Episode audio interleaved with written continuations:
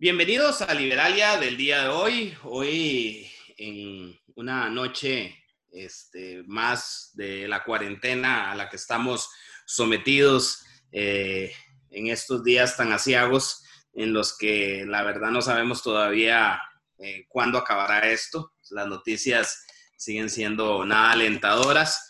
Pero bueno, hoy vamos a hablar eh, aquí en Liberalia de un tema que tal vez suene un poco extraño eh, eh, para muchos y mm, con poco sex appeal, diríamos. Este, no vamos a hablar de epidemias ni de nada de esto, pero vamos a hablar de un tema que es importantísimo en el marco de lo que estamos viviendo. Eh, estamos en una epidemia, el COVID-19, que creo que sobra hablar de ella, pero que al paralela tiene unas consecuencias económicas que no sabemos todavía dimensionar exactamente cuáles van a ser. Ahí tenemos al mundo patas para arriba, eh, tenemos a los eh, representantes políticos haciendo maromas realmente de ver qué se puede hacer. Tenemos a los bancos centrales, a la Reserva Federal en Estados Unidos, a la Unión Europea hablando de rescates y de todo esto. Y lo que sí se sabe es que las consecuencias van a ser muy, muy, muy grandes. Se habla de una recesión mundial.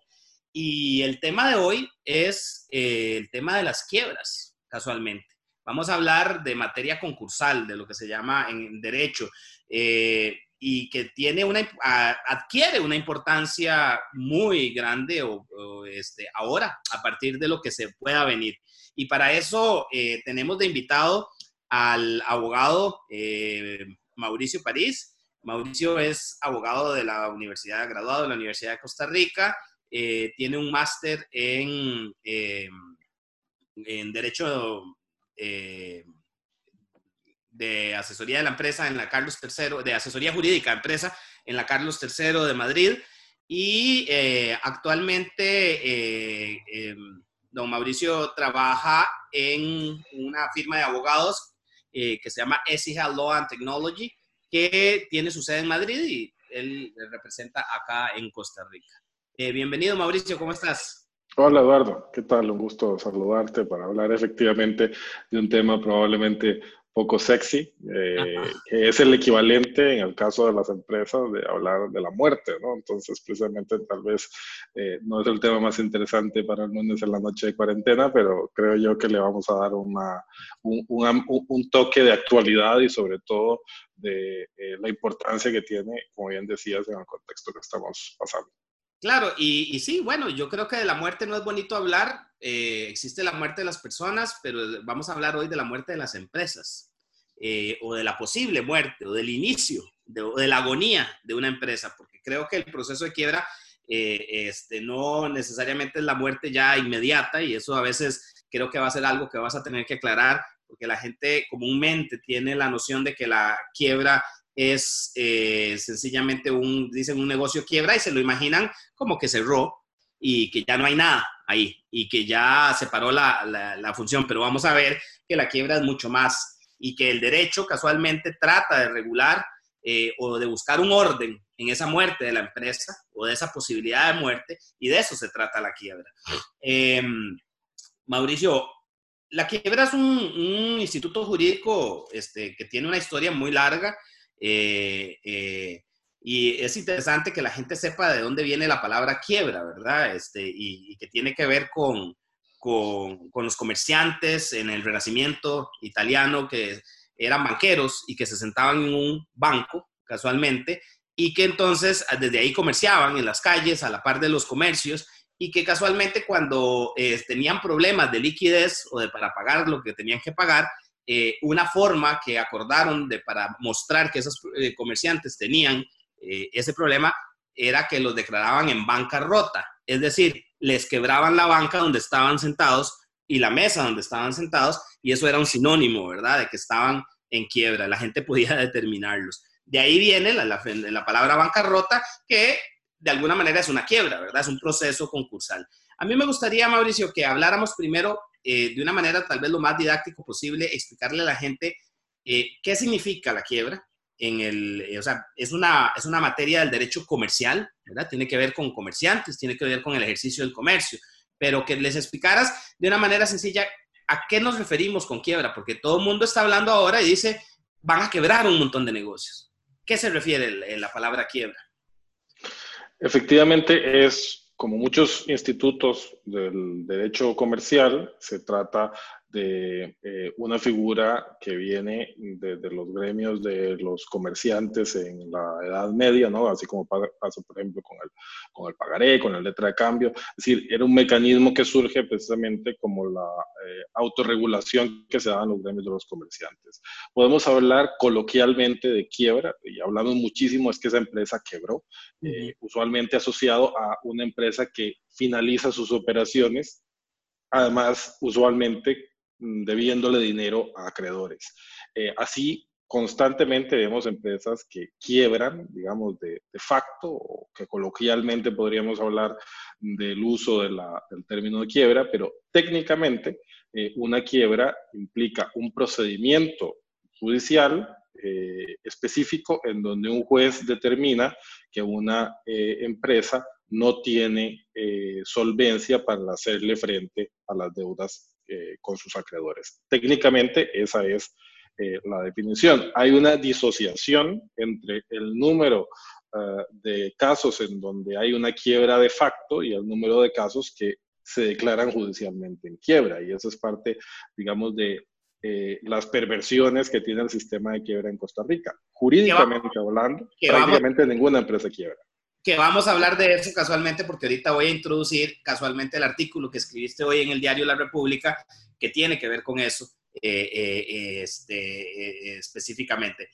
Entonces, estamos hablando que, y eso quiero también aclararlo, la quiebra es cuando una actividad comercial, un, establecimiento comercial tiene más pasivos que activos, tiene deudas, acreedores que no puede cumplir y entonces este, tiene que ver de qué manera cierra, que puede ser un escenario que pueden estar viviendo en este momento muchísimas empresas. Pero también, eh, y tal vez la gente no sabe esta distinción, existe la insolvencia, ¿correcto? Que no tiene que ver con la actividad comercial, sino que tiene que ver con un individuo que no ejerce el comercio normalmente, ¿correcto? Sí, eh, eh, mantenemos todavía al día de hoy en Costa Rica una diferenciación entre la quiebra que aplica única y exclusivamente para personas jurídicas y la insolvencia que aplica para personas físicas, que se regula, por ponerlo mm, de la forma más eh, clara posible, la insolvencia en el Código Civil y eh, la quiebra en el Código de Comercio, es decir, y en, las normas procesales respectivas. Pero sí hay una diferencia que precisamente eh, es parte de los temas a superar. Ya en otros países ya ni siquiera se habla de la palabra quiebra. Ahora todo, ambos conceptos, eh, insolvencia y quiebra, vienen a ser refundidos en la tendencia moderna del derecho concursal precisamente en el término concurso o, derecho concursable. Derecho concursable, exactamente. Bueno, y hoy casualmente, Mauricio, vos escribías un artículo que a mí me llamó muchísimo la atención, eh, que decías, lo titulabas El COVID-19 y la ley concursal, una discusión urgente. Y ahí en ese artículo, o sea, uno puede pasar por encima del título y decir, ley concursal, ¿de qué te estás refiriendo? ¿Qué será? Eh, y, y, ahí se esconde algo importantísimo, un marco jurídico eh, crucial en un momento como el que estamos viviendo, porque como lo decía al inicio, eh, todo pareciera indicar que vamos a entrar en un ciclo económico en el que muchísimas empresas existentes pueden caer en este supuesto de quedar eh, con más pasivos que activos, tener muchísimas deudas y tener que cerrar. Y como vos lo decías muy bien, hay una cuestión de que hay empresas que se cierran y no entran dentro del proceso mm, porque muchas veces por lo difícil del mismo proceso, porque no lo conocen, porque necesitan de un patrocinio letrado para hacerlo, porque necesitan de un abogado básicamente, pero también porque tenemos una legislación realmente compleja que, que, no ayuda a que acudamos a, una, a un instituto jurídico que se creó casualmente para ordenar un desorden, ¿verdad? Para, para, para hacer esto, eh, de este proceso, algo ordenado y más justo que el sencillamente cerrar. Vos mencionabas hoy en ese artículo eh, varios, hay varios temas paralelos interesantes. Decías que en el 2000, eh, que ya veníamos en el proceso de crisis, porque hay que recordar que el COVID es ya el sumum de la crisis, pero que veníamos en una crisis de dos años para atrás, en la que en el Poder Judicial en el 2018 se presentaron 244.251 casos nuevos de cobro judicial y que eso significaba un aumento del 22,3% eh, con respecto al 2017.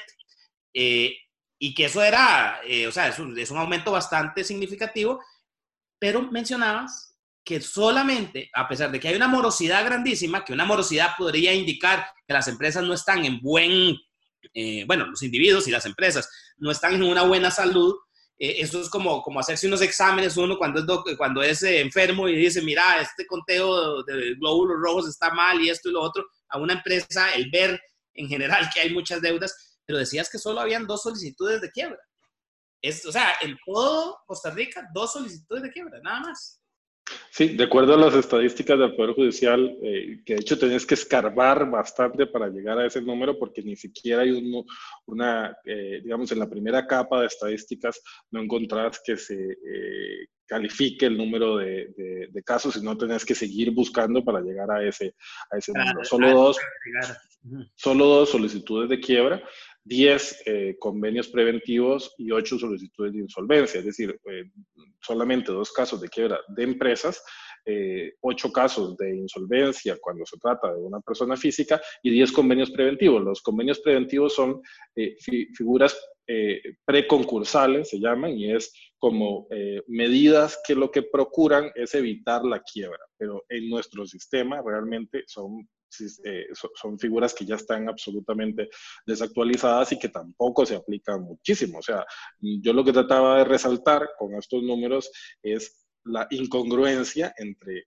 eh, casi 700 mil casos de cobro eh, judicial presentados en, o en trámite en el Poder Judicial y únicamente estamos hablando de 20 casos concursales en general, incluyendo todo lo anterior. Es decir, ahí ves que efectivamente eh, el argumento que daba al inicio de que en Costa Rica las empresas no quiebran, jurídicamente hablando, tiene una relevancia, cuando sobre todo ves que la deuda privada en Costa Rica representa el 66% del Producto Interno Bruto. Es decir, lo que sucede es que tenés un endeudamiento gigantesco con un procedimiento de cobro que no es efectivo, es decir, cuando se aprobó la ley de cobro judicial año 2008 se hablaba de que se iban a resolver los casos en seis meses y ahora duran seis meses solamente en darle curso a un caso, porque eh, también hay un tema que eh, es muy importante mencionar que eh, en Costa Rica tenemos mil ejemplos de cómo eh, los temas no solamente eh, necesitan buenas leyes, sino además buenas personas que lo apliquen, ¿no? Es decir, el Poder Judicial dicta igual, la, o, no, el Poder Judicial, pero la Asamblea Legislativa dicta la reforma procesal laboral, prometiendo el oro y el moro, y al final de cuentas, igual, juzgados colapsados, la misma mora judicial. Es decir, podemos mejorar las leyes, pero si no, primero se destinan más, más recursos para eh, tener más juzgados, tener más jueces y además no tenemos gente calificada resolviendo, pues de nada va a servir tener la mejor ley del mundo, reducir los términos al mínimo, si te dan, no sé, cinco días para contestar una demanda, la contestas y pasas seis meses ahí echando hijos. Y, y nada pasa. Y nada pasa, que, que, es lo que vimos, o sea, vos lo anotás muy bien. Tuvimos una reforma eh, a la ley procesal laboral y a los dos años, menos de dos años después de aprobada, ya estábamos haciéndole reformas gigantescas porque había colapsado en un montón de, de cosas. Eh, eh, este, a veces los diputados se ponen muy creativos y legislan sobre cosas que ya están legisladas y complican más las cosas. Y, eso sucede también, pero como vos decís también, podemos tener a los mejores juristas eh, haciendo la mejor ley del mundo, que si no se aplica correctamente o que si no se capacita a quienes les toca aplicarla, sencillamente tenemos un fracaso. Ahí tenemos, por ejemplo, yo lo, siempre lo he dicho, con la, tenemos una ley general de administración pública que como elemento teórico fue una cosa muy bien hecha por eh, don Eduardo Ortiz y que toda la cosa, pero que por años pasó casi sin aplicarse porque nadie sabía, era una ley un poco compleja para el momento y que casi nadie la aplicaba porque además la tenían que conocer en la administración pública, que era donde se tenía que, eh, hacer en el día a día, y, y, los empleados públicos sencillamente desconocían la, la, la, ley general de administración pública y podemos decir que hasta ahora están aprendiendo a más o menos usarla. Pero bueno, me imagino que aquí también. Eh, yo, creo que el caso de la quiebra y el caso, como es materia comercial mezclada con materia civil y todo lo que eso tiene, creo que también hay un, hay un tema de que es una de las materias más viejas, correcto, en que se han legislado. Digo yo, eh, nuestro Código Civil eh, sigue siendo un código antiquísimo, ¿verdad? Eh, y hemos hecho un poco la que los ticos hacemos con todo. En vez de arreglar las cosas de raíz y de hacer las cosas bien hechas como un todo, tendemos a hacer parchecitos. Y según tengo entendido, el tema concursal, que no, no lo conozco a profundidad y por eso estás vos aquí, es una, es una legislación que está desperdigada por, muchos, por mucha legislación y que a veces se contradice entre sí misma, ¿correcto? Sí, eh, si ves efectivamente eh, está regulada en lo que tiene que ver con la insolvencia desde la versión original del Código Civil de 1886, luego procesalmente eh, o el segundo hito más bien serían las normas que contiene el Código de Comercio, que es de 1964, luego las normas procesales, que son de 1989, se le hizo un parche en 1996, y ve qué curioso, se aprueba eh, en, el, año 2016, que entró en vigor en el año 2018, eh, el, el nuevo Código Procesal Civil, y se mantienen las normas de 1989. ¿Por qué? Porque se dijo, no, no vamos a meternos todavía a reformar el tema concursal y entonces una procrastinación eh, impresionante se, se deja eh, el tema del concurso afuera porque la verdad creo yo que es un instituto muy poco utilizado, muy poco conocido y los mismos abogados tampoco lo saben aplicar. Me explico. Es usualmente un tema muy ajeno que, que eh, no debería de serlo, porque cuando ves estos números y, la incidencia que van a tener estos números con la crisis eh, dantesca que se viene desde el punto de vista económico, necesitas eh, unas herramientas adecuadas para poderle hacer frente y encontrar, creo yo, el equilibrio entre la liquidación del patrimonio de las empresas o las personas que no pueden hacerle frente a sus deudas y mecanismos que permitan que hay una rehabilitación del deudor que pueda efectivamente hacerle frente a una situación de eh, insolvencia. Ahí hay una diferencia también. Una cosa es que tengas un problema de liquidez y eventualmente no tengas el, patrimonio para hacerle frente a tus obligaciones. Por ejemplo, tenés un montón de propiedades, pero no tenés eh, el, efectivo para pagar, ¿no? Y situaciones de insolvencia patrimonial, que es cuando definitivamente ni tenés el patrimonio, ni tenés las propiedades, ni tenés el efectivo.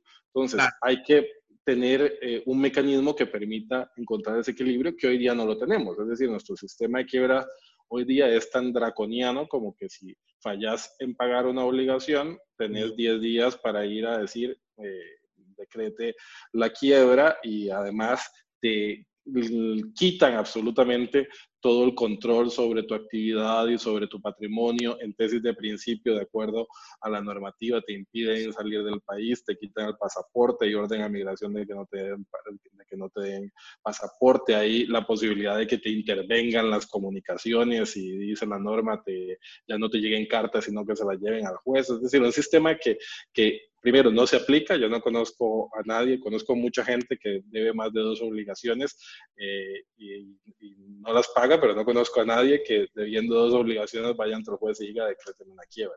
Claro, y, y, es que hay que entender que el, el, la, la regulación concursal juega un papel crucial en temas que están muy en el tapete. En el tema de la reactivación económica, en el tema de que las empresas, Mauricio, y eso es una práctica que cualquiera que ha estado metido haciendo empresas o participando en empresas, sabe que las empresas eh, tienen una vida a veces, o sea, no todas las empresas que se crean terminan por pasando años, sino que muchas en el camino quedan, es más, una gran mayoría, y que tenemos a veces una noción en Costa Rica por esa falta de, de cercanía con el fenómeno empresarial, porque aquí a veces preferimos ser empleados públicos antes que ser eh, emprendedores. Eh, dicen las estadísticas, ¿no? Que la mayoría de la gente quiere ser funcionario público. Eh, claro, porque tienen un cheque, lo estamos viviendo ahora muy, muy claramente, es más fácil tener el cheque y que todo se apriete en la faja y yo nada más recibo, eh, pero, pero la gente no entiende que parte de hacer negocios es quebrar. O sea, es irle mal a uno y que hay las personas que les ha ido bien en grandes empresas, en el camino dejaron un montón de cadáveres de otras empresas que no les fue bien, ¿verdad? Y entonces el fenómeno concursal es un instrumento que brinda el derecho casualmente para facilitar eh, la actividad económica del país. Y ahora que estamos en un momento de crisis, lo estamos, o sea, yo creo que vos haces una, un llamado muy importante a decir, esto es crucial. O sea, vamos a entrar y ya estamos entrando. ¿Cuántas personas, qué está haciendo? Muchísimas personas ya de hecho. Hoy hablaba con una amiga que tiene alquileres, por ejemplo, por decirte algo. No tiene que ver con quiebra necesariamente, eh, pero y resulta que eh, el empresario que le alquila una bodega le decía, estoy recibiendo el 60% menos de lo que yo normalmente facturo. Podemos negociar un alquiler más bajo por algunos meses. Esto es importante decirlo porque fácilmente esta persona podría dejar de pagar y entonces la persona tiene con la ley de inquilinato, tiene que irse y tratar de sacarlo. Pero la que es dueña de ese terreno dice, no, yo prefiero mantener a la persona ocupada, el, terreno ocupado, que no desocupado y después me va a costar eh, alquilarlo. Para eso está el derecho. El derecho está para facilitar también estas cosas este, legales. Y la quiebra va a ser un, fenómeno que vamos a tener que ver. Pero la quiebra tiene que ver también con otra cosa importante, y aquí lo quiero introducir, que vos lo decías en el artículo y, y lo quiero citar. Decías que de acuerdo al reporte Doing Business, la resolución de situaciones de insolvencia es una de las cosas, uno de los, de los elementos que miden en ese Doing Business. Y que Costa Rica está muy mal en ese, en ese reporte, en ese rubro en especial.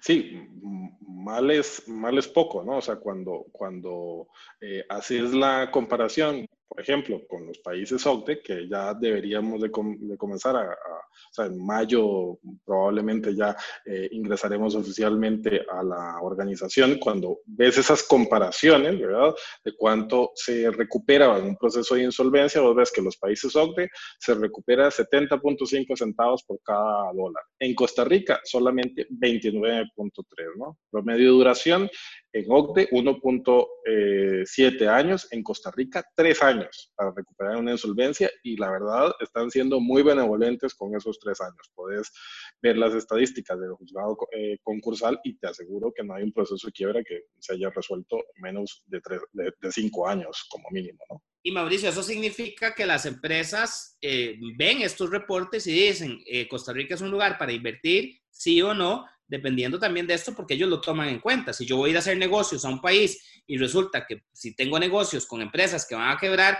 y yo tengo que entrar en un concurso y volverme acreedor de un proceso de quiebra, yo prefiero un país en donde el proceso de quiebra sea expedito y donde yo tenga más posibilidades de recuperar más dinero, ¿correcto?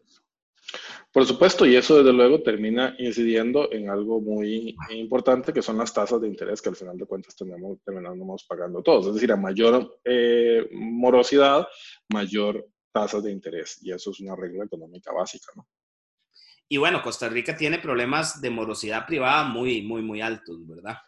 Eh, yo yo eh, quisiera que para ponerle a la gente, porque como vos mismo lo decís, la gente tiene nada más el concepto coloquial de quebró. Quebró es que cerró, le puso un, candado y nunca más volvimos a ver ese negocio. Pero quebrar, como lo explicaba muy bien, es un, es un proceso judicial complejo. Que nos explicaras, eh, y tal vez hay un proceso que ha estado muy, tal vez el más reciente y en boga es el de Aldesa, correcto, que está en un, en un proceso concursal. ¿Qué, qué, significa, ¿Qué significa entrar con la legislación actual porque eso es otra cosa que ahora vamos a tocar. La, razón de tu artículo es que decís que la legislación actual que tenemos, como ya lo has mencionado, es draconiana, inflexible y que necesitamos cambiarle, que hay un proyecto que está por ahí. Ahorita vamos a hablar del proyecto, pero explicarle a la gente qué significa entrar en, quiebra. Eh, a grandes rasgos, yo sé que es un proceso muy, muy complejo, con muchos pasos y todo, pero básicamente así como dándole una pincelada, ¿qué es entrar en quiebra?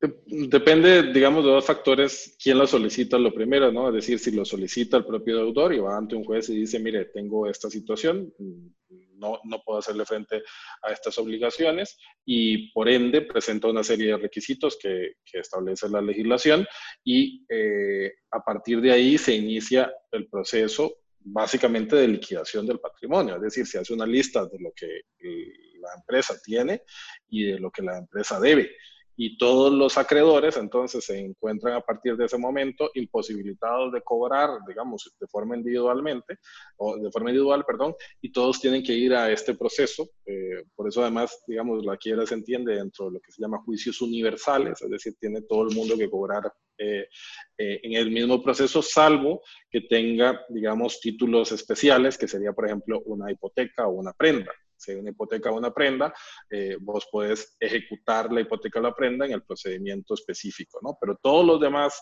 eh, deudores, eh, perdón, acreedores, los mismos trabajadores tienen que proceder a cobrar en ese mismo proceso y lo que hace el, el juez es nombrar eh, un, curador que entra en el proceso también administrar el patrimonio del quebrado si es que eventualmente hay una empresa que está funcionando y lo que se hace es valorar lo que haya, es decir, el patrimonio que exista, proceder a, a, venderlo y pagarle a, los acreedores con algunas reglas de... Eh, de prevalencia, por ejemplo, exactamente, los, trabajadores usualmente son los primeros que, que van a, a, cobrar su crédito y distribuir lo que, lo que corresponda entre los acreedores de forma alícuota. Si al final de cuentas queda algo, que nunca queda nada, hará algo, se le devuelve eventualmente a, los socios de la empresa quebrada, pero usualmente lo que te encontrás es eh, situaciones en donde no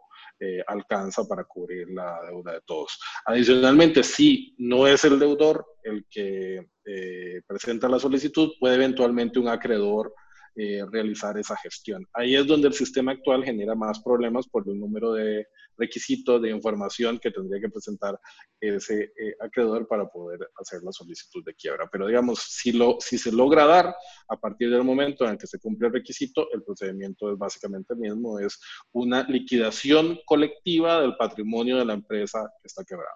Yo tengo una empresa, vendo este, algún tipo de producto, empiezo a entrar en problemas económicos, tengo muchos acreedores, tengo proveedores que me, a los que yo les compro para producir tal cosa, vendo a otros y resulta que empiezo a tener problemas. Eh, eh, ¿Qué es lo que hace? O sea, ¿por qué me resulta mejor a mí, viéndolo desde la perspectiva del empresario, acudir a un proceso de quiebra? Digo yo, o sea, ¿qué, qué incentivo o qué tiene el que yo vaya a un proceso de quiebra en vez de nada más un día cerrar y, irme. De que me van a perseguir, me imagino, los, los acreedores y, y la cosa se puede complicar más. Con el sistema actual no son muchas las ventajas que tiene presentar voluntariamente la solicitud de quiebra. Podría ser más eh, inteligente un procedimiento concursal, sobre todo el convenio preventivo, si ver las estadísticas se presentaron más convenios preventivos que solicitudes de quiebra, y eso es básicamente una, una, una opción que tiene el deudor de proponerle un acuerdo a sus deudores, que puede ser de muchas naturalezas, una, una, una quita por ejemplo, de una porción importante de la, de la deuda o la entrega de un patrimonio eventualmente a, los, a los acreedores. Y ahí la ventaja, digamos, es que si se aceptara el convenio eh, preventivo, pues eso suspende, pone en hold todos los eh, procedimientos de cobro individuales. Entonces, de alguna forma, lo que se procura ahí es proteger el patrimonio en tesis de principio para que eh, el deudor pueda hacerle frente a esas deudas y quizá poder ser rehabilitado.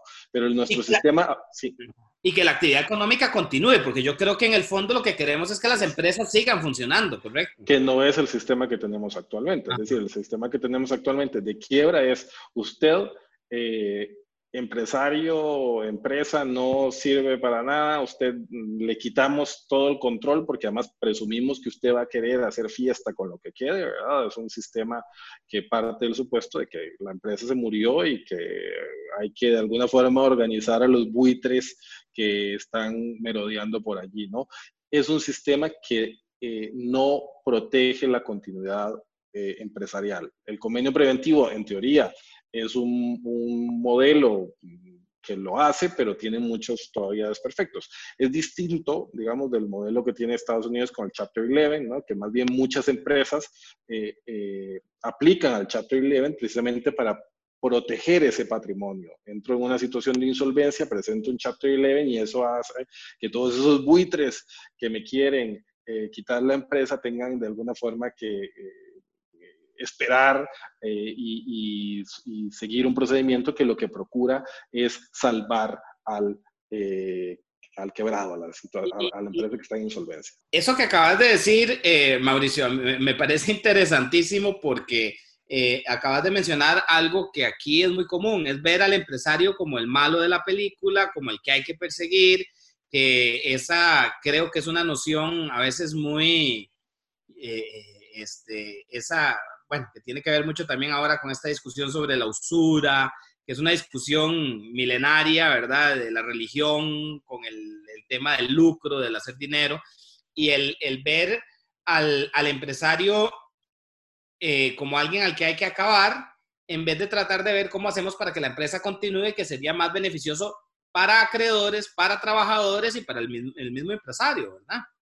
Es un sistema que parte de la presunción de que si eh, la empresa quiebra o está en una situación de insolvencia ha sido porque eh, el empresario ha actuado de mala forma y además quiere de alguna, de alguna manera eh, ocultar los bienes y jugarle chapas a sus eh, acreedores, ¿no? Efectivamente, creo yo, es, es claro que parte de, esa presunción que ha quedado ya más que superada en, la mayoría de, las, de, las, legislaciones que valoran más, digamos, la gran eh, entereza que hay que tener para emprender y la posibilidad que bien decías de que un empresario pueda tener a lo largo de su vida distintas mm, situaciones de insolvencia, eh, insuficiencia patrimonial y que los negocios efectivamente quiebran. Eso, eso, eso pasa, eso, está, eso tiene que ser parte de lo, de lo permitido. Lo que necesitamos es que si quiebran, pues que quiebren de la forma más rápida que sea posible,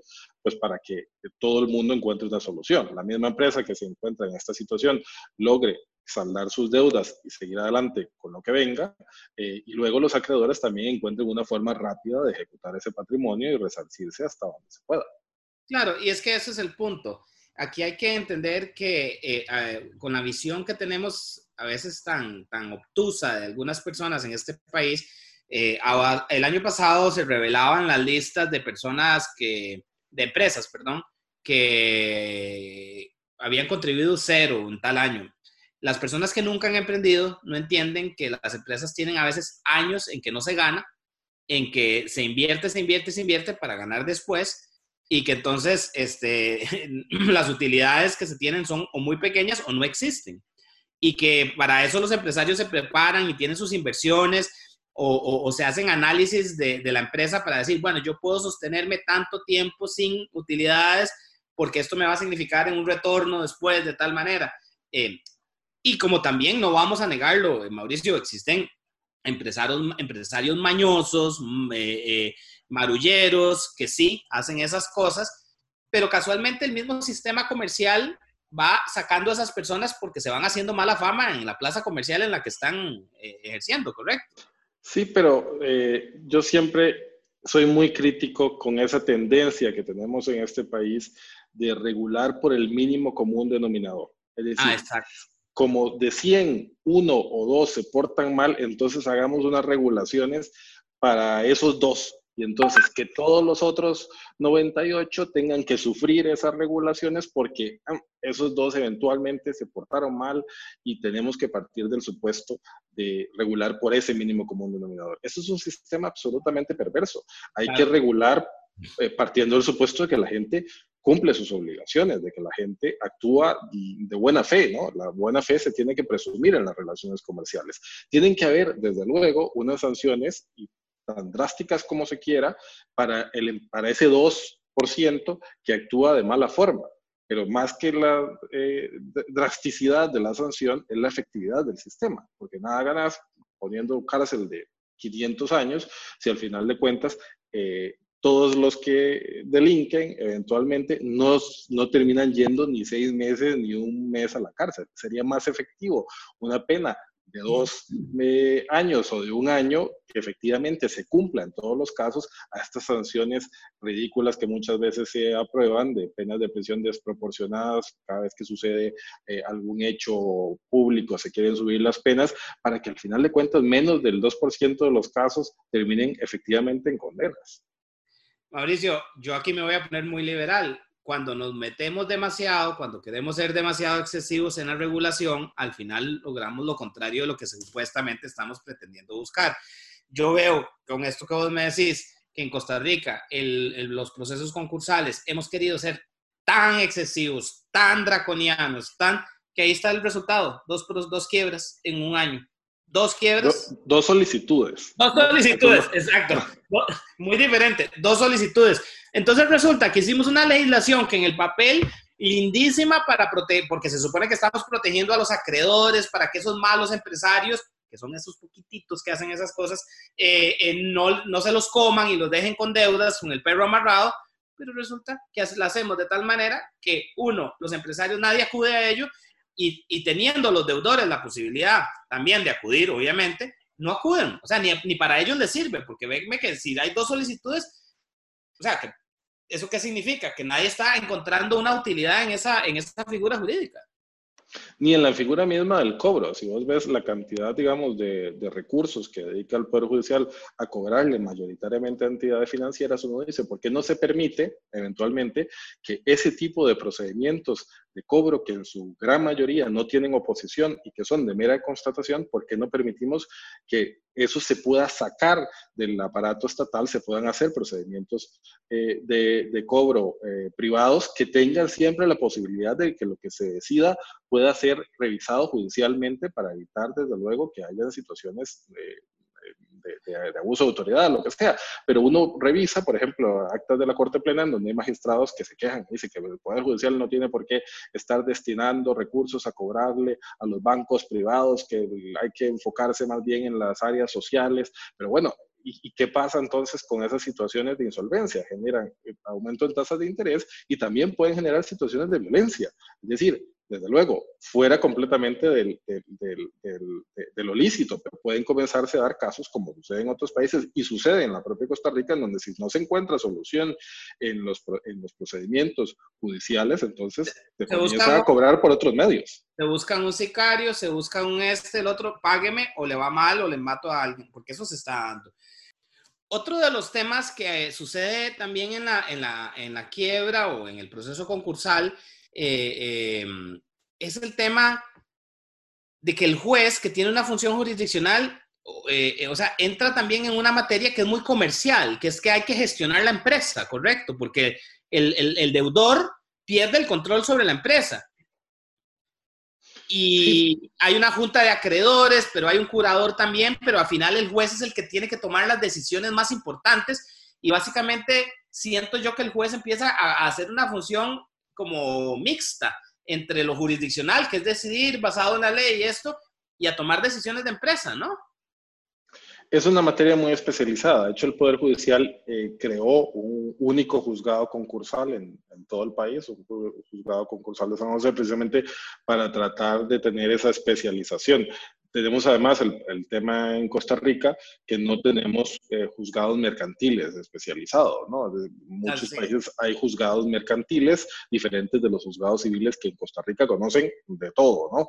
Eh, conocen, mm, bueno, le sacaron el tema de cobro, que era lo principal, pero conocen cualquier tipo de caso, incluyendo lo mercantil. Entonces, por eso es que ahí ves que el mismo mercado ofrece soluciones especializadas, como puede ser, por ejemplo, el arbitraje. Es decir, preferís mil veces ir a una jurisdicción que te lo eh, facilita y te lo avala incluso la constitución política, tu posibilidad de someter la disputa a un panel de árbitros privados que conocen muchísimo mejor la materia comercial, aun es que así como eh, le puede tocar una cosa de una naturaleza le puede tocar de otra, ¿no? La especialización en esta materia es esencial y desde luego el buen criterio que puede tener un juez a la hora de resolver un tema concursal es esencial. Digamos que algo positivo fue que el Poder Judicial creara en su oportunidad este juzgado concursal, si no me parece, creo que con un único juez, porque además para esa cantidad de casos realmente no, no tiene un circulante muy significativo, pero cuando menos sí se quiso hacer esa, esa especialización. Tengo entendido que en el 2009 iniciaron con uno, con varios y posteriormente lo unificaron en el 2016 con uno.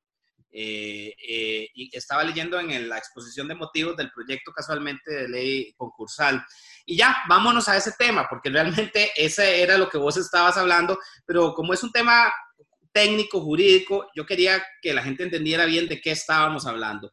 Estamos en crisis, eh, estamos con el turismo parado, eh, y pongamos ejemplos de turismo, porque creo que tal vez en el turismo se vayan a poder dar eh, quiebras, que obviamente por lo que estás diciendo, que no nadie acude a la legislación, no lo van a hacer de esa manera, pero pensando en un ideal eh, de que acudieran, de ahí tenemos un hotel que va a pasar tres, cuatro meses, que era un hotelito pequeño, que no tenía grandes reservas, ahorros, y de un momento a otro tiene que cerrar, pero resulta que ese hotel tiene proveedores a los que les debe, que le traen las Coca-Cola, los que les traían, eh, los que les daban el servicio de, qué sé yo, por ejemplo, le compraban sábanas y todo este tipo de cosas, habían, acababan de comprar, no habían pagado. Entonces resulta que tienen trabajadores también que trabajan en ese hotel y el empresario ahí por el mes de mayo dice, ya no puedo más, o sea, no. Y entonces me va a ir a un proceso de quiebra y, entonces vienen los acreedores, que son los empleados, los proveedores a los que no les pagó y inician ese proceso. Eh, vos decías que eso actualmente no sucede porque no hay ningún incentivo para, que lo hagan por lo complejo y lo, y lo draconiano que es. Hay un proyecto de ley, de ley concursal, eh, que mencionabas en el artículo, eh, estuve viendo, revisando la Asamblea Legislativa, está presentada en, eh, o vi la publicación en la Gaceta en, más o menos en agosto del 2019.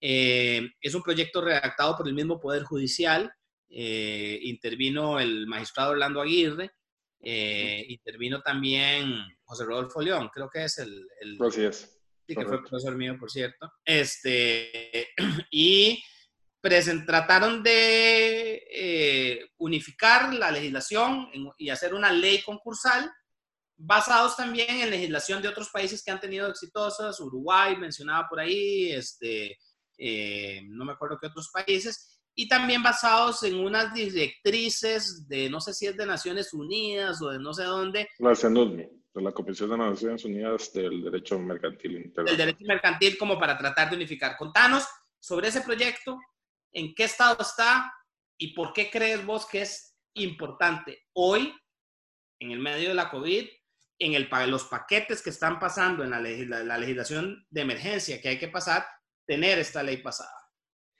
Sí, eh, este proyecto efectivamente sale del seno del Poder Judicial, como, como bien decías, y lo que procura básicamente es superar en primer término el rezago de la normativa y unificar no solamente en un único texto que regula eh, proceso y fondo del derecho concursal eh, esta materia, sino eh, además unificar los procesos, es decir, de, hablábamos antes de los preconcursales, el, el, convenio preventivo, la eh, administración por intervención judicial, la quiebra y la insolvencia, es decir, esos cuatro procesos se unificarían en un único concurso que puede tener todas estas eh, modalidades que te, que te digo. El proyecto efectivamente está presentado en la corriente legislativa, tiene dictamen afirmativo unánime de eh, la Comisión de Internacionales y, Comercio eh, Internacional y eh, curiosamente el Poder Ejecutivo lo desconvoca,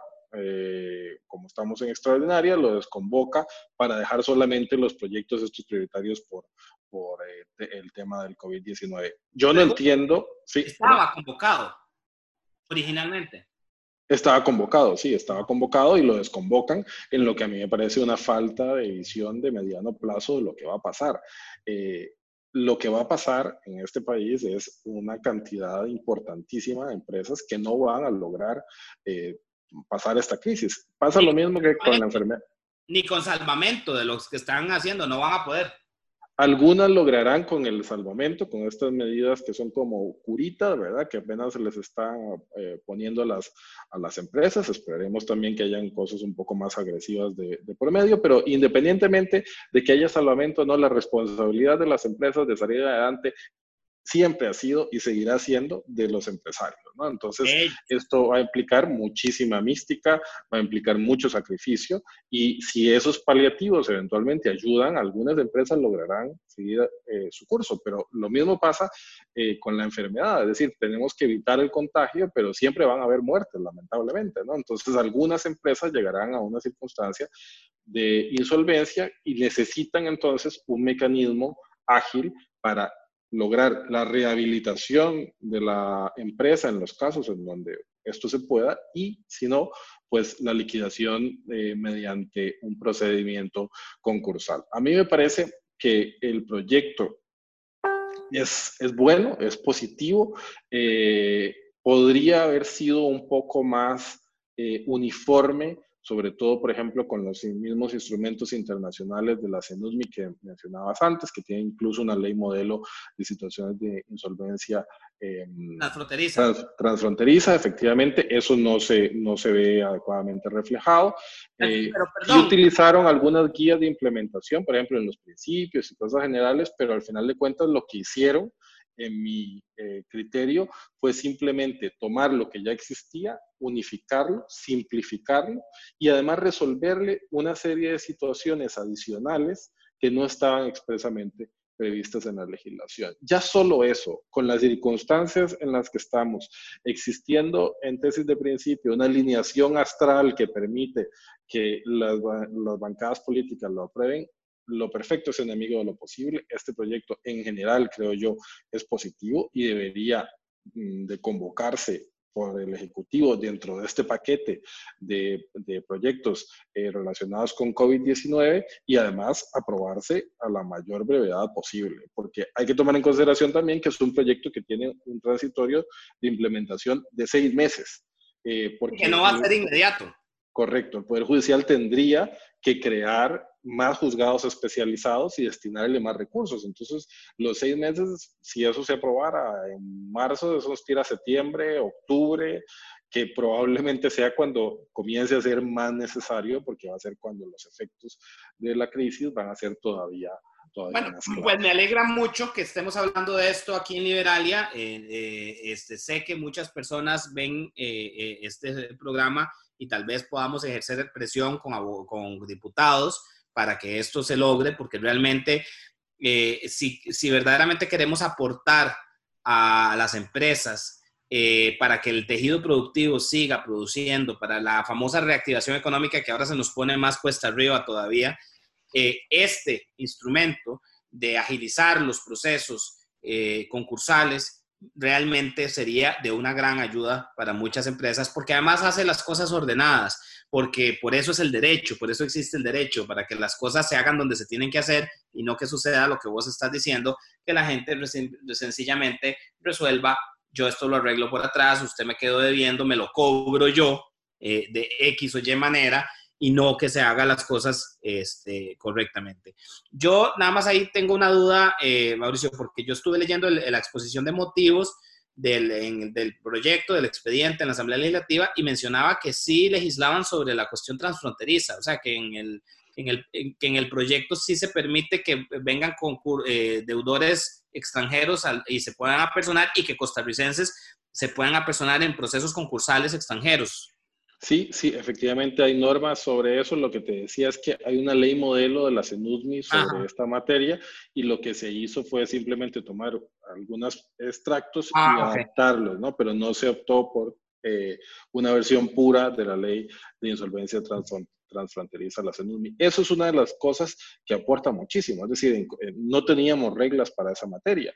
También te, quisiera mencionar, hay dos particularidades que hacen que en Costa Rica este tema sea todavía más eh, significativo. Lo primero es, digamos, dos, dos, perversiones del modelo societario. Lo primero es eh, las sociedades infracapitalizadas, es decir, en Costa Rica el capital social de las sociedades no existe, no, no, no, no, no sirve para nada. La mayoría de las sociedades se constituyen con un eh, capital social de 20 mil, 100 mil colones que ni siquiera se paga porque se pone ahí que se paga mediante una letra de cambio. Es decir, eh, son en, en, los países en donde no existe este sistema eh, perverso de, aplicación de la sociedad, pues la sociedad tiene que tener un capital, que es un patrimonio que los socios destinan y se entiende que ese patrimonio se tiene que conservar a lo largo de la existencia de la sociedad y la pérdida de un porcentaje de ese capital puede dar lugar a la extinción de la persona jurídica. Eso aquí no existe en la práctica porque no hay un requisito de capital social mínimo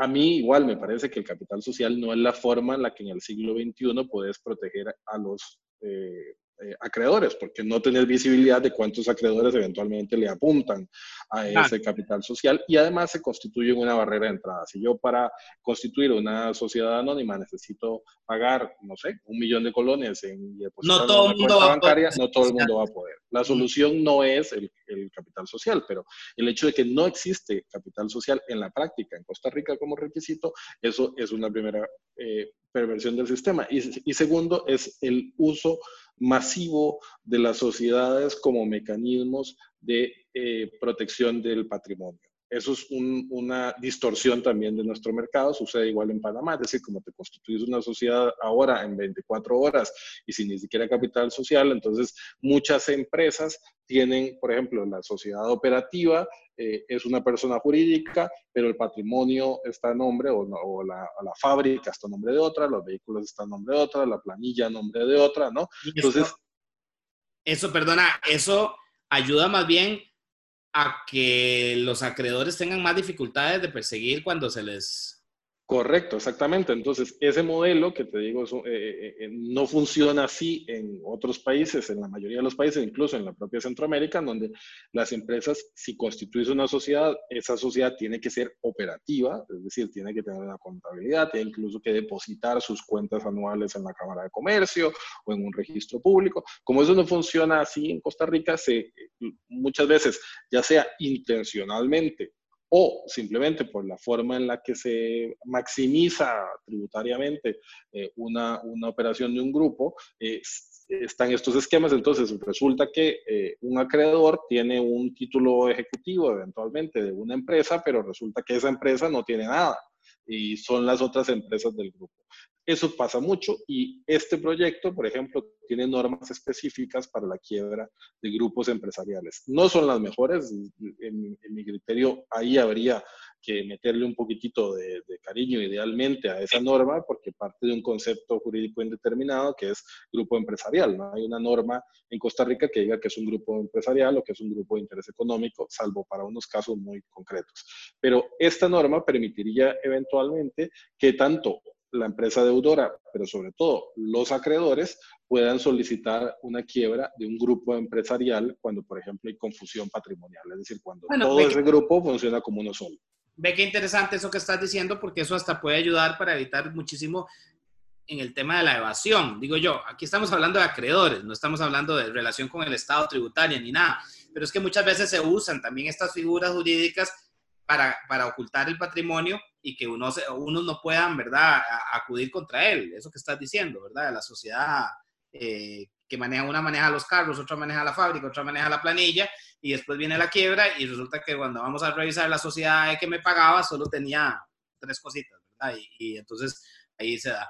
Mauricio, te agradezco muchísimo. Creo que hemos tocado y este tema da para muchísimo más. Ojalá que podamos en el futuro hablar también de otras cosas. Eh, ojalá que se pueda gestionar este, o sea, de verdad, eh, eh, que los diputados entiendan. Yo te, casi que te juraría que ni lo tienen en el radar de que esto puede ayudar al, al, al, a, a, todo este salvamento que estamos dando.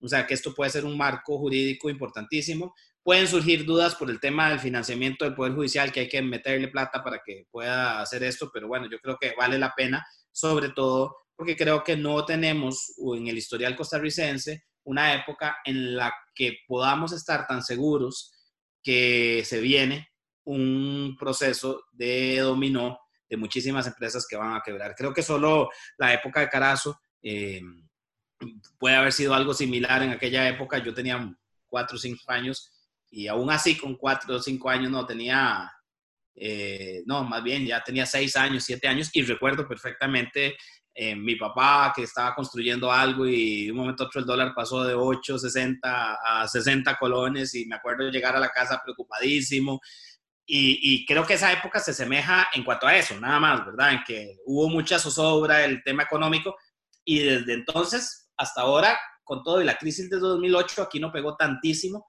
como pegó en Estados Unidos. Ahora esto sí va a pegar muy duro.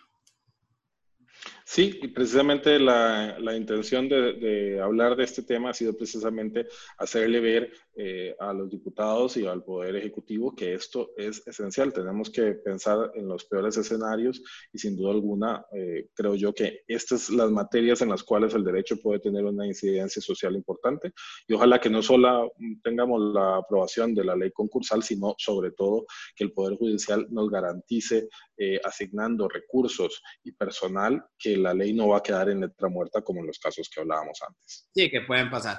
Mira, Mauricio, te agradezco muchísimo. Me gustaría más adelante este, que volvamos a tener una conversación ya no sobre este tema de, quiebra. Eh, sé que también vos te has movido por el tema de los datos, protección de datos y por ahí andas, has andado también, ¿verdad? Este, en el tema de, te vi uno, un articulillo ahí, unos comentarios que hiciste. Ahora en el tema de la UPAD que se estuvo hablando. Eh, Así es, correcto. Sí, encantado de que podamos hablar de. Sí, creo que ahorita el tema de la OPAT quedó enterrado, este, Muy, convenientemente para algunos. Eh, pero créeme lo que yo no soy de los que los, los, temas se me los dejo ahí. Cuando tenga que volverse, tenemos que volver a hablar de eso. Eh, y, me gustaría que habláramos. Mauricio, te agradezco mucho por haber estado aquí en Liberalia. Encantado, ha sido un gusto, Eduardo.